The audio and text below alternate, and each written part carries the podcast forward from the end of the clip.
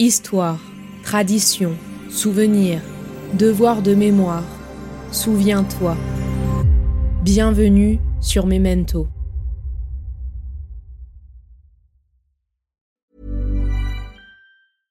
Hey, I'm Ryan Reynolds. At Mint Mobile, we like to do the opposite of what Big Wireless does. They charge you a lot, we charge you a little. So naturally, when they announced they'd be raising their prices due to inflation, we decided to deflate our prices due to not hating you.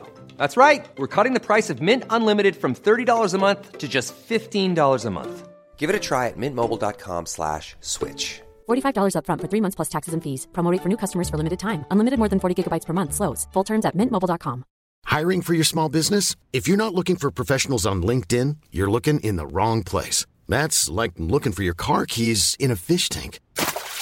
LinkedIn helps you hire professionals you can't find anywhere else, even those who aren't actively searching for a new job but might be open to the perfect role. In a given month, over 70% of LinkedIn users don't even visit other leading job sites. So start looking in the right place. With LinkedIn, you can hire professionals like a professional. Post your free job on linkedin.com slash people today. Moi qui ai grandi toute sa vie avec ces histoires dans l'imaginaire, et oui, on avait quelques photos et le travail que j'ai fait pour le film, j'ai trouvé des images, beaucoup de photos, mais ça, c'était la première fois que je, je voyais des images comme un film. C'est vraiment des images tournées euh, là-bas. Donc, c'était pour moi comme à la fois des images euh, historiques, c'est-à-dire euh, des images officielles de l'histoire du camp de réfugiés en Tanzanie, mais c'était en même temps des images très personnelles, family video, comme si quelqu'un dans notre famille avait tourné ces images pour documenter l'histoire de ma, grand-mère et, sa vie en Afrique, en Tanzanie.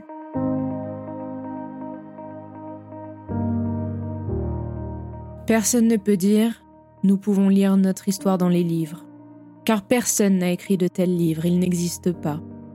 L'histoire n'existe pas au-delà de ce qu'ils sont capables de raconter ici et maintenant. Cette citation, traduite du polonais, introduit le fruit d'une dizaine d'années de travail de Jonathan Durand, réalisateur canadien d'origine polonaise, qui, grâce aux histoires que lui racontait sa grand-mère polonaise, va mettre la lumière sur un événement qui ne fait pas partie des livres historiques, que certains même réfutent et que beaucoup ne pouvaient imaginer. Un événement oublié qui tente aujourd'hui de retrouver sa place dans la mémoire collective. Cette histoire oubliée, c'est celle des Polonais déportés, victimes de l'alliance entre l'Union soviétique et l'Allemagne nazie, après donc l'invasion de la Pologne par l'URSS en 1939, et qui se sont réfugiés en Afrique pour trouver de la sécurité et vivre en paix en temps de guerre. La grand-mère de Jonathan faisait partie, alors qu'elle n'était qu'une enfant, de ce près d'un million de Polonais qui ont été déportés en Sibérie ou au Kazakhstan, et qui a ensuite fait partie des 20 000 Polonais qui sont partis en Iran pour ensuite rejoindre un camp de réfugiés au pied du Kilimandjaro dans la chaleureuse et confortable Tanzanie. Après des années de recherche dans les archives éparpillées dans le monde entier, d'interviews d'historiens et de chercheurs, mais également d'échanges précieux avec sa grand-mère qui lui partageait un récit de vie hors du commun, Jonathan Durand nous livre Memory is Our Homeland, La mémoire est notre patrie, en 2018. Un film documentaire personnel très intime, mais surtout un véritable chef-d'œuvre pour l'histoire officielle et la mémoire. Alors aujourd'hui sur Memento, découvrez l'échange que j'ai eu la chance d'avoir avec Jonathan qui se livre sur son enfance, sur sa grand-mère qui portera une très grande influence sur son travail et son identité, son rapport à l'histoire et à l'image, sur ce travail de plus de dix ans entre recherche, témoignages et découvertes bouleversantes. Cette première partie se concentre sur l'histoire personnelle du réalisateur et sur tout ce travail accompli qui a permis à ce film de voir le jour. Bonne écoute.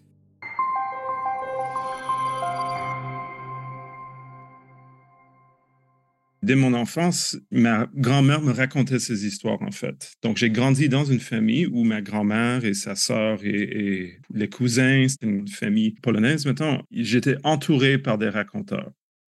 Je le dis dans le film, mais quand j'avais 4-5 ans, un de mes premiers euh, souvenirs de ma grand-mère, c'était elle qui me racontait de son enfance en Tanzanie. Elle me parlait des girafes et des éléphants et de Kilimanjaro.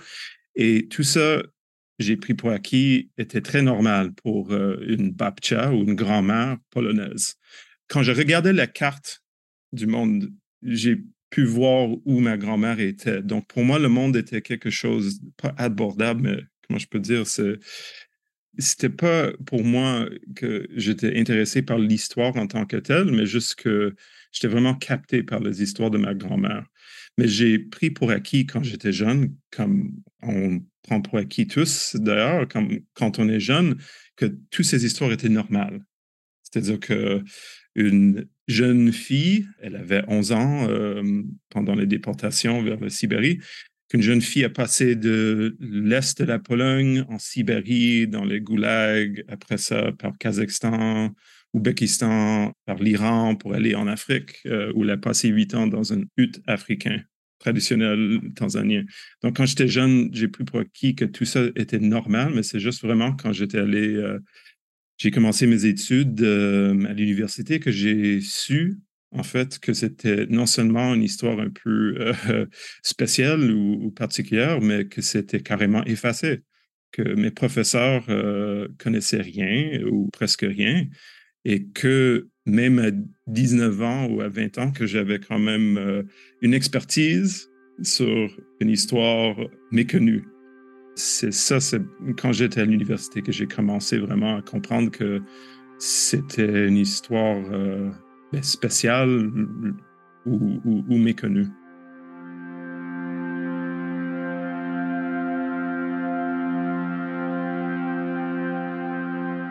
Moi, je viens d'une famille, en fait, où, avec l'invasion de la Pologne en 1939, à la fois par l'Allemagne et l'Union soviétique, euh, il y avait une frontière entre les deux zones d'occupation, c'est-à-dire les zones d'occupation nazie et les zones euh, d'occupation soviétique. Ma grand-mère et mon grand-père ont grandi à 150 km à peu près l'un de l'autre, sans se connaître j'ai grandi à, la fois avec des histoires de l'occupation nazie et les expériences de mon grand-père dans des camps de concentration, non seulement en Pologne d'ailleurs, mais en, Alsace, Natzweiler-Struthof, près de Strasbourg, et aussi les histoires de ma grand-mère dans l'Union soviétique pendant les déportations et, et la suite.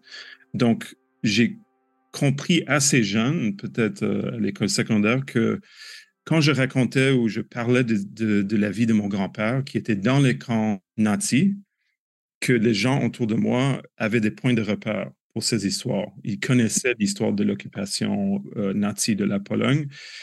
Mais quand je parlais de la vie de ma grand-mère, qui a vécu une périple euh, extraordinaire, mais dans l'Union soviétique, il y a presque personne qui connaissait l'histoire.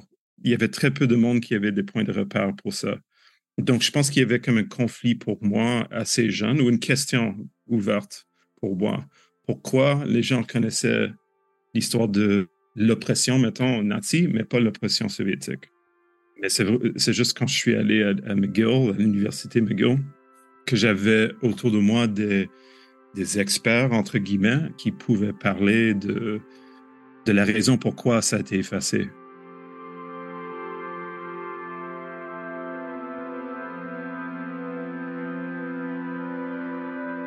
Avant qu'on en parle un peu plus, j'aimerais euh, savoir euh, comment est née aussi ta passion pour l'image, pour l'audiovisuel, et euh, comment tu as choisi la façon dont tu es allé parler de l'histoire de ta grand-mère?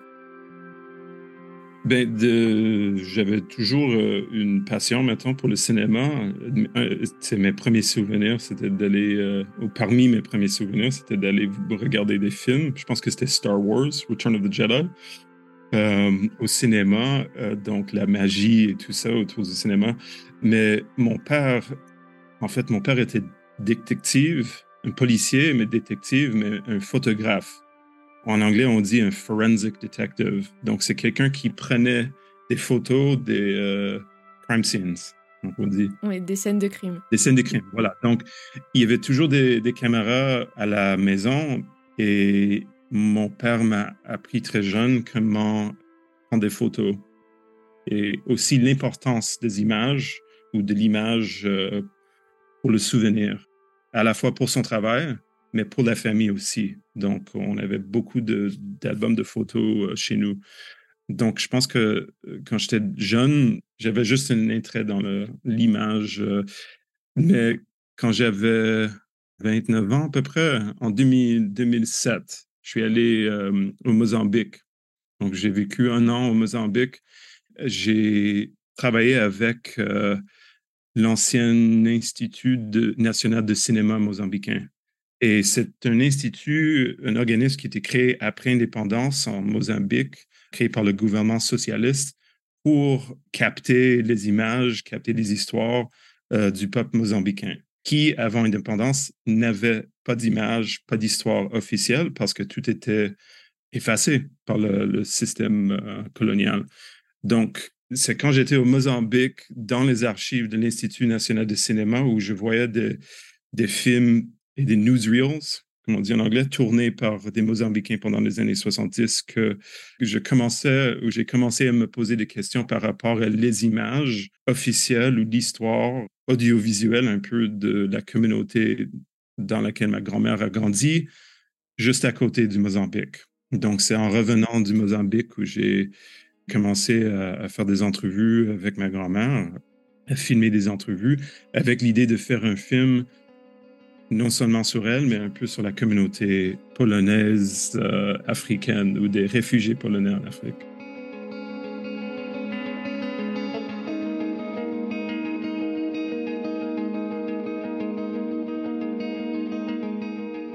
Les premières secondes du film s'ouvrent directement sur une archive, en noir et blanc. On voit le Kilimandjaro au loin et des dizaines d'enfants et d'adultes. Une caméra se balade dans ce que l'on comprend être un camp de réfugiés en Afrique. Les enfants étudient ou jouent ensemble. Des jeunes femmes marchent droit vers la caméra et nous sourient. Jonathan pose sa voix sur ces images, nous raconte ce que nous voyons et surtout qui lui va trouver et pourquoi cette archive va donner une nouvelle dimension à tout ce travail déjà fourni lorsqu'il découvrira cette archive pour la première fois. Quelle a été son émotion, ses pensées lorsque de telles images ont été découvertes? Quel impact vont-elles avoir sur la suite de la réalisation de ce film? Là, euh, je vais avoir besoin d'un peu de traduction, ton pour le traduire, parce qu'en anglais, on a l'expression my jaw dropped. C'est une expression en anglais qu'on utilise pour dire être surpris par quelque chose, mais au point où ton bouche va ouvrir et t'es comme tu. J'en reviens pas, comme on dit euh, au Québec. Donc, euh, c'était vraiment carrément ça. J'ai visité une archive en Angleterre, à Londres, et on a discuté un peu de leur euh, collection de newsreels, de, des films tournés euh, pour euh, les nouvelles, pour la propagande. Et il y a quelqu'un qui m'a parlé d'une bobine qui était filmée en Tanzanie. Donc, je les ai dit, oh, ben, j'aimerais savoir, est-ce que vous allez le, faire numériser? Et Quelques semaines plus tard, ils m'ont contacté par courriel, ils m'ont envoyé le lien et j'ai regardé et c'est ça, j'étais échoqué, estomaqué.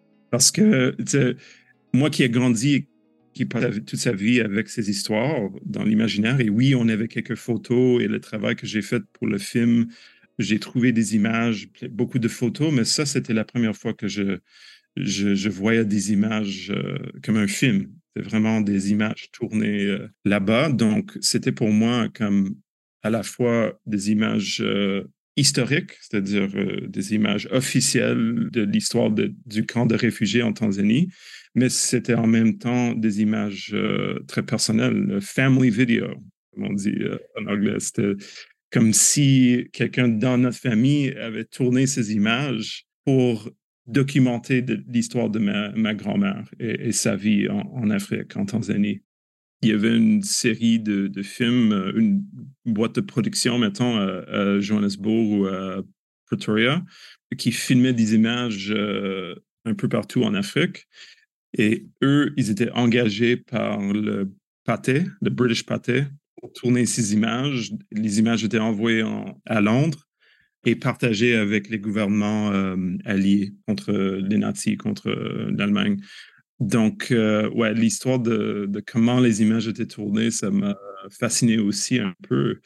mais jusqu'à date, la seule copie que j'ai pu trouver, c'était à Londres, dans cette archive euh, polonaise, en fait, l'ancienne archive du gouvernement euh, en exil polonais.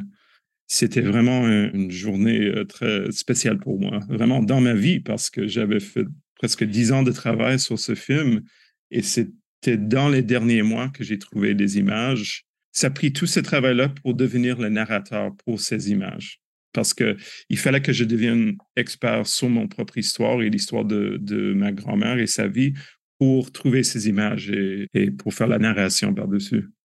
Tu dirais que ça a remis un peu en, question ce que tu avais déjà fait, la première version du film avant que cette euh, bobine euh, arrive à toi?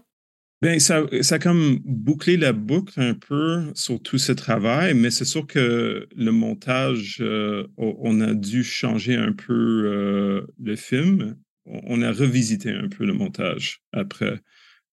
Dans un sens, j'aurais aimé trouver ces images plus tôt dans le processus, parce que même aujourd'hui, quand je regarde le film, j'ai l'impression que c'est comme un peu euh, que je n'ai pas peut-être assez mis en valeur ces images c'était comme un, beau cadeau de trouver ça euh, à la fin parce que c'est comme si c'était le trésor qui m'attendait depuis 75 ans euh, dans une archive. Parce que c'est des images qui étaient tournées en 1940, 43, 44, mais qui n'étaient jamais utilisées, qui étaient jetées ou qui étaient mis à côté. Donc, euh, je pense que c'est ça. On dirait comme symboliquement, c'était le, bon moment pour les trouver à la fin de ce processus. J'étais allé euh, à une réunion d'orphelins, des orphelins polonais qui ont grandi à Tengeru, en Tanzanie, dans ce camp de réfugiés, en 2018, quelques semaines ou quelques mois après que j'ai vu ces images pour la première fois. Et j'ai présenté cette vidéo au groupe, il y avait peut-être 50, 60 personnes là, et il y avait des gens qui se recognize each other. Ils sont reconnus, ou comme moi, qui ont reconnu leur sœur ou leur frère ou d'autres membres de leur famille. Donc, c'était vraiment comme des home videos, un peu. Donc, ça, c'était vraiment quelque chose de très spécial pour moi, de pouvoir partager ce découvert ou, ces images avec euh, ce groupe-là.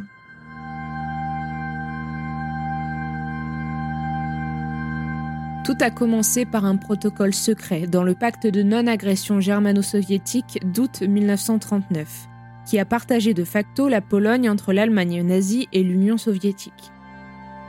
Quelques jours plus tard, les deux puissances envahissent la Pologne. Et tout comme les nazis, dans l'est de la Pologne, les soviétiques mènent des purges dans leur partie du pays, un épisode que l'histoire n'a pas retenu. Du point de vue allemand, on connaît aujourd'hui à peu près tout ce qu'il s'est passé, et ce que l'occupation nazie a fait endurer à la Pologne. Mais ce que l'on sait beaucoup moins, c'est que l'URSS a annexé elle aussi la Pologne et qu'elle y a pratiqué un nettoyage ethnique et essayé de réorganiser la société. Beaucoup d'historiens ont une explication bien sûr théorique de pourquoi on connaît moins cette partie de l'histoire de la Pologne. Ils estiment que si nous avons une perception très allemande de l'histoire de la Seconde Guerre mondiale, c'est sans doute lié au fait qu'on voulait éviter de détourner l'attention des atrocités des nazis parce que l'on risquait sans cela d'être soupçonné de vouloir les relativiser. Des centaines de milliers de Polonais sont ainsi déportés en quatre vagues vers la Sibérie et le Kazakhstan, où ils sont forcés de travailler dans les kolkhozes. La partie annexée de la Pologne par l'URSS est devenue aujourd'hui la Biélorussie, un pays que Jonathan est allé visiter afin de retrouver les traces du village de sa grand-mère et sa famille avant qu'elle ne soit déportée. On avance un peu dans le film, tu te rends en Biélorussie. Après quelques recherches et après quelques discussions euh, avec des traductions euh, en russe, tu, réussis à trouver Astravok, qui était donc anciennement Ostrovek.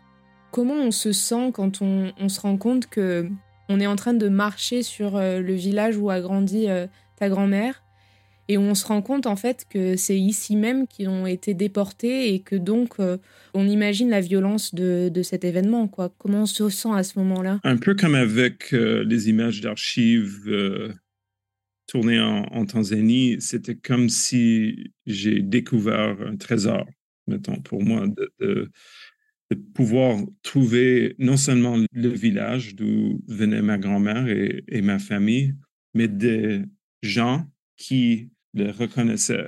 Euh, le vieux monsieur de ce village qui était ami avec mon grand-oncle, qui travaillait en fait avec mon famille.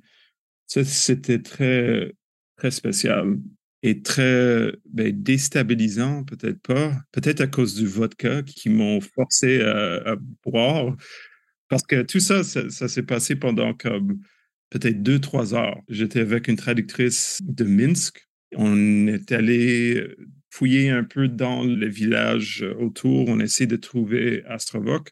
Puis finalement, on l'a trouvé, on a trouvé la famille. Euh, ils nous ont évité pour manger, pour boire, et on est parti deux heures plus tard à Minsk, deux heures de route.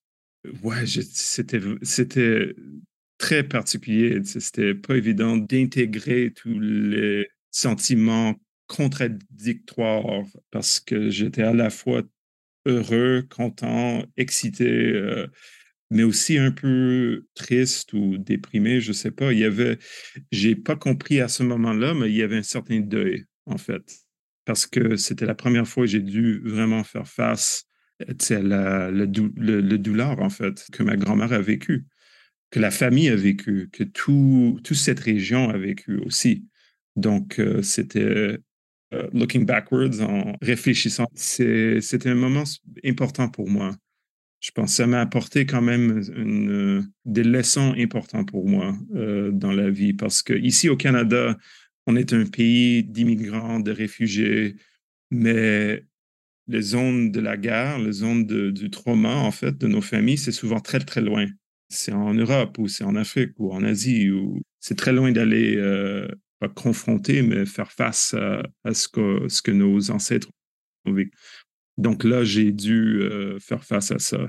Et, mais j'étais très chanceux de non seulement de trouver l'endroit, mais des gens qui, qui étaient super accueillants, comme très, très accueillants, très chaleureux, qui étaient aussi contents que moi de pouvoir faire le lien euh, avec le passé. À la fois loin de tout, mais au centre de tout ce qui est important ou de tout ce qui euh, est, comme ouais, au centre de, ta famille ou ton expérience euh, en tant que le descendant de tes ancêtres. Donc, c'est vraiment une expérience très déstabilisante des fois, mais, mais important, je trouve aussi.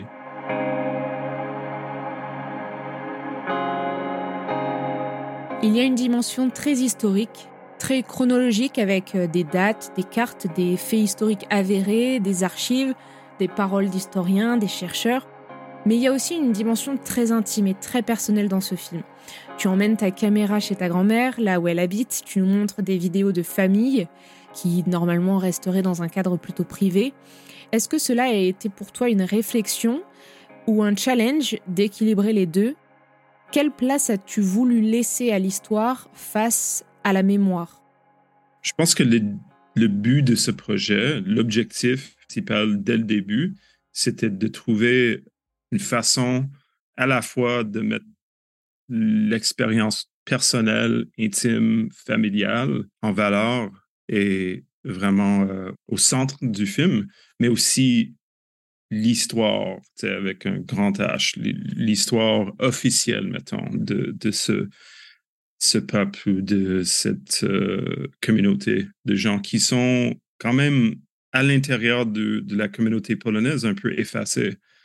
Parce que l'histoire au Canada, et j'ai pu visiter des communautés polonaises un peu partout à travers le monde, cette histoire-là est très euh, méconnue euh, en général parce que l'expérience ou l'histoire de ce qui s'est passé sous l'occupation nazie prend beaucoup de place. Donc, je pense que pour moi, l'idée, c'était vraiment de, d'essayer de créer une histoire officielle, mais en même temps, de trouver cette histoire officielle dans le personnel et l'humain.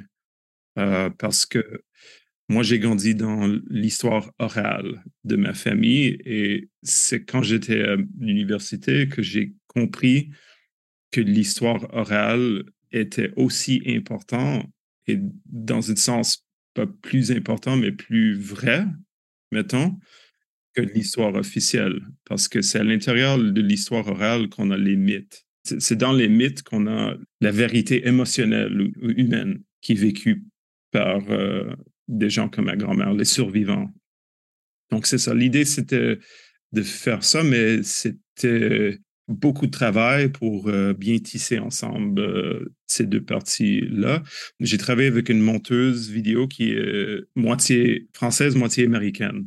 Un peu comme moi, elle a une jambe dans chaque continent. Donc, euh, je pense que ça, ça a aidé beaucoup de travailler avec quelqu'un qui avait vraiment un peu deux têtes ou, qui comprenait c'était quoi d'avoir deux versions, deux parties de son esprit, d'essayer de, jumeler ces deux parties ensemble. Donc, ouais, mais c'était beaucoup de travail quand même. L'idée au début, c'était vraiment juste de faire un film, un portrait sur ma grand-mère, quelques personnes autour d'elle, mais ma grand-mère a, décédé pendant le processus. Donc, euh, finalement, ma monteuse euh, a suggéré que, que je, pas que je m'injecte, mais je deviens personnage aussi dans le film. C'est comme ça que j'ai, that I became part of it. On risque de perdre un peu l'expérience humaine dans ce qu'ils ont passé à travers pendant la guerre la Deuxième Guerre mondiale surtout, mais en général, quand on parle euh, du passé. Dans ma pensée, il faut prendre l'humain, le témoignage humain, la mémoire humaine pour aborder les faits historiques, les statistiques, les chiffres et tout ça, pour humaniser les chiffres et les faits. Et la même chose à l'inverse, quand on regarde les, chiffres et, tout ça, il faut passer à l'humain et à l'expérience humaine et, au témoignage pour comprendre. Euh, donc, c'est comme les deux ensemble, je sais pas.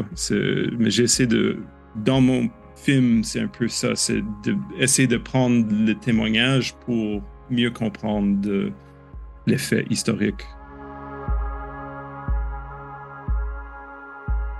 C'était vraiment un étrange chemin et processus parce que à la fois, je me sentais, moi je peux dire, euh, mettons pour ma grand-mère, qui était quelqu'un à la fois de très distingué ou très, very proud, très fier entre elles, mais en même temps, c'est pas quelqu'un qui cherchait la lumière ou de l'attention. C'est, c'est pas quelqu'un qui se sentait comme héros ou survivant. C'est pas quelqu'un qui s'identifiait comme survivant, mais c'est quelqu'un qui a quand même vécu quelque chose d'extraordinaire et qui était un héros, euh, comme un, soldat dans un autre sens, parce qu'elle a pu garder sa mémoire et son expérience.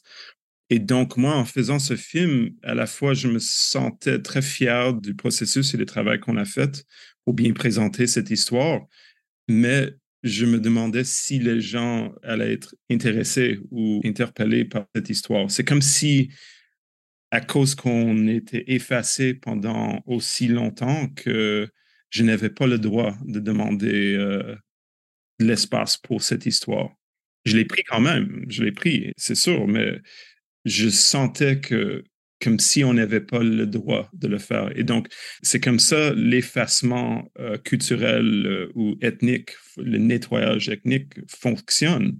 Et on le voit maintenant en Ukraine avec la Russie. Ils sont en train de faire la même chose encore. Vous n'êtes pas un vrai pays, votre langue, ce n'est pas une vraie langue, votre histoire, ce n'est pas une vraie histoire.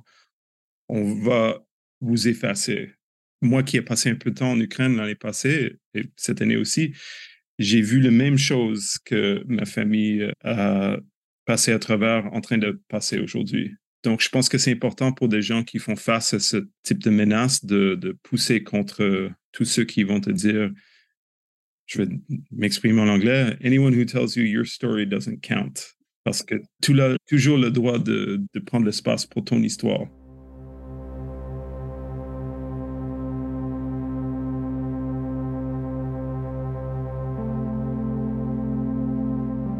On parlait tout à l'heure euh, donc du récit de ta grand-mère et euh, aussi donc euh, d'autres femmes qui ont été interviewées et qui ont des expériences qui viennent compléter celles de ta grand-mère encore une fois pour enrichir l'existence et la véracité autour de cet événement historique. Est-ce que ces personnes ont accepté tout de suite de témoigner ou est-ce qu'il y a eu des petites réticences? Et d'abord, il faut dire que dans cette communauté, comme dans j'imagine, toutes les communautés de survivants, peu importe euh, la, crise ou la, guerre qu'ils ont passé à travers. Il y a des gens qui aiment parler et raconter leurs histoires et a ceux qui n'aiment pas et, ou qui ne vont pas. Moi, j'étais chanceux parce que j'ai grandi dans une famille de personnes comme ma grand-mère qui aimaient quand même raconter leurs histoires et leurs récits. Au début, quand j'ai sorti la caméra, et on le voit dans le film, ma mère était un peu mal à l'aise avec, et moi aussi d'ailleurs. J'étais très naïf aussi, il faut dire. Les premières images qu'on voit avec moi et ma grand-mère, moi qui pose des questions à ma grand-mère, c'est des images, euh, des interactions très maladroites. Je les ai gardées, ces images-là, par exprès, pour montrer que même nous, moi puis ma grand-mère qui se connaissait pendant toute ma vie, on ne savait pas tout à fait comment aborder le passé ou l'histoire dans une façon très étroite ou pointue. Mais même si elle avait une certaine euh, hésitation ou réticence autour de la caméra, pour elle, elle savait que je faisais ça pour l'histoire, en fait. Et il y a plusieurs personnes qui me disaient la même chose à chaque fois. I'm telling you now because this is for history. Je parle de ça maintenant parce que c'est pour l'histoire. Et il y a des personnes que j'ai passé en entrevue qui m'ont raconté des choses qui n'ont jamais discuté avec leurs enfants ou leurs petits, euh, petits enfants. Ils m'ont dit en anglais, I've never told anybody about this. Je n'ai jamais raconté ça à personne. Mais je pense que c'est parce que je les ai dit c'est important qu'on capte tout ce que vous, c'est-à-dire tous les, gens de cette communauté, ont passé au travers parce qu'on risque de le perdre. Donc, je fais ce travail pour avoir une archive de mémoire. Et j'étais chanceux parce qu'il y avait beaucoup de monde euh, qui m'ont raconté leur vie et leurs témoignages. Dans le film, je pense qu'il y, a quatre ou cinq personnes, mais j'ai filmé des douzaines, comme peut-être une quarantaine de personnes à travers les années. Et c'était que des femmes? Dans le film, oui. Dans la vie, non. Mais c'était un choix qu'on a fait par exprès de mettre en valeur les histoires des femmes, surtout un peu pour euh, capter cette expérience. C'est le petit-fils devant sa grand-mère et la grand-mère qui parle de sa vie. Et l'idée, c'était de communiquer l'idée de la grand-mère comme héros, un peu. Comme même si c'est pas quelqu'un qui a porté un uniforme, que c'était quand même un soldat, dans un sens, quelqu'un qui a, qui a battu un peu, juste en gardant sa mémoire. Donc, euh, c'est un choix qu'on a fait par exprès de focuser sur les femmes uniquement. Donc, j'imagine que ta famille a vu le film? Oui, toute ma famille elle était là pour euh, la première en 2018. Et est-ce que tu pourrais nous partager un peu euh, les réactions? Sachant que peut-être des plus jeunes l'ont vu, des plus anciens, des toute génération, j'imagine. Oui, tout à fait. Donc, d'abord, il faut dire quand tu passes dix ans sur un projet de film, d'abord et avant tout, les gens sont juste contents de voir que tu as terminé sur ton projet. Je pense qu'ils ont compris finalement, comme enfin, le projet que j'essaie de, faire pourquoi j'ai passé autant de temps euh, sur ce projet? Donc, je pense qu'il y avait une, fierté euh, dans la famille, comme parce qu'on voyait ma grand-mère euh, sur un grand écran avec 300 personnes qui écoutaient ses, ses, récits. Avec mes cousins et mes cousines qui sont quand même un peu plus jeunes que moi, il y avait énormément d'intérêt aussi sur tout ce que j'ai filmé. Non seulement ce que j'ai filmé avec ma grand-mère, mais tout ce que j'ai présenté en termes de l'histoire. Parce que pour des autres familles, qui, des gens comme moi qui ont grandi avec les histoires de leurs grands-parents ou leurs parents, c'est une chose de, connaître les histoires de tes proches, mais c'est une autre chose de voir tous les faits mélangés ensemble avec les récits. Donc, euh, je pense que ça a aidé des gens dans ma famille et dans ma communauté de comprendre mieux chaque étape de l'Odyssée, de mettre ensemble chaque pas qu'ils ont fait pendant presque dix ans, entre 1940 et 1950 à peu près.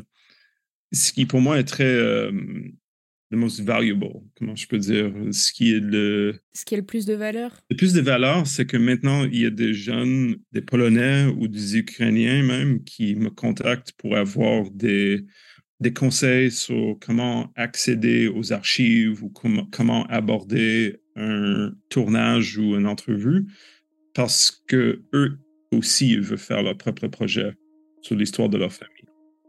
Et quand j'avais 19 ans, il y avait presque aucune ressource. Il y avait personne autour de moi qui pouvait me montrer comment faire ce travail ou cette recherche.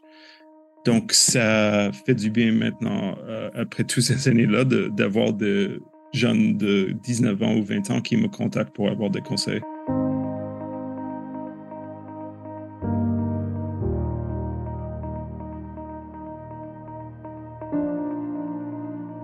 Lorsque nous grandissons, nous prenons souvent pour acquis les histoires que nos parents et grands-parents nous racontent.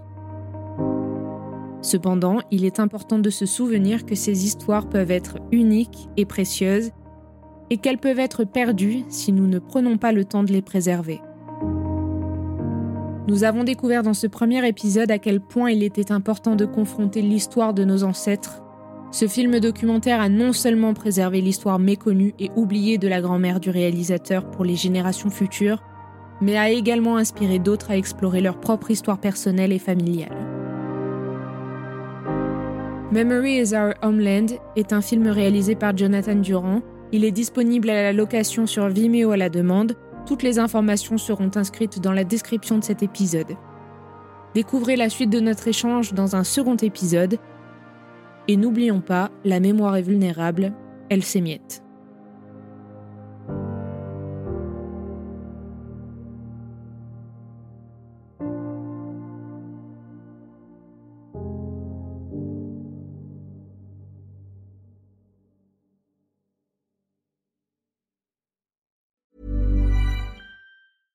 Ryan Reynolds here from Mint Mobile. With the price of just about everything going up during inflation, we thought we'd bring our prices down. So to help us, we brought in a reverse auctioneer, which is apparently a thing. Mint Mobile unlimited premium wireless. Ready to get 30, 30, bit to get 30, bit to get 20, 20, 20, bit to get 20, 20, bit to get 15, 15, 15, 15 just 15 bucks a month. So, Give it a try at mintmobile.com/switch. slash $45 up front for 3 months plus taxes and fees. Promo for new customers for limited time. Unlimited more than 40 gigabytes per month slows. Full terms at mintmobile.com. Many of us have those stubborn pounds that seem impossible to lose, no matter how good we eat or how hard we work out. My solution is PlushCare. PlushCare is a leading telehealth provider with doctors who are there for you day and night to partner with you in your weight loss journey. They can prescribe FDA-approved weight loss medications like Wagovi and Zepbound for those who qualify. Plus, they accept most insurance plans. To get started, visit plushcare.com slash weight loss. That's plushcare.com slash weight loss. Even when we're on a budget, we still deserve nice things. Quince is a place to scoop up stunning high-end goods for 50 to 80% less than similar brands. They have buttery soft cashmere sweaters starting at $50, luxurious Italian leather bags, and so much more. Plus, Quince only works with factories that use safe, ethical, and responsible manufacturing. Get the high-end goods you'll love without the high price tag with Quince. Go to quince.com slash style for free shipping and 365-day returns. I'm Sandra, and I'm just the professional your small business was looking for. But you didn't hire me because you didn't use LinkedIn Jobs. LinkedIn has professionals you can't find anywhere else, including those who aren't actively looking for a new job, but might be open to the perfect role, like me. In a given month, over 70% of LinkedIn users don't visit other leading job sites. So if you're not looking on LinkedIn, you'll miss out on great candidates like Sandra. Start hiring professionals like a professional. Post your free job on linkedin.com/people today. Planning for your next trip? Elevate your travel style with Quince. Quince has all the jet-setting essentials you'll want for your next getaway, like European linen, premium luggage options, buttery soft Italian leather bags, and so much more. And it's all priced at 50 to 80% less than similar brands. Plus, Quince only works with factories that use safe and ethical manufacturing practices. Pack your bags with high-quality essentials you'll be wearing for vacations to come with Quince. Go to quince.com slash trip for free shipping and 365-day returns.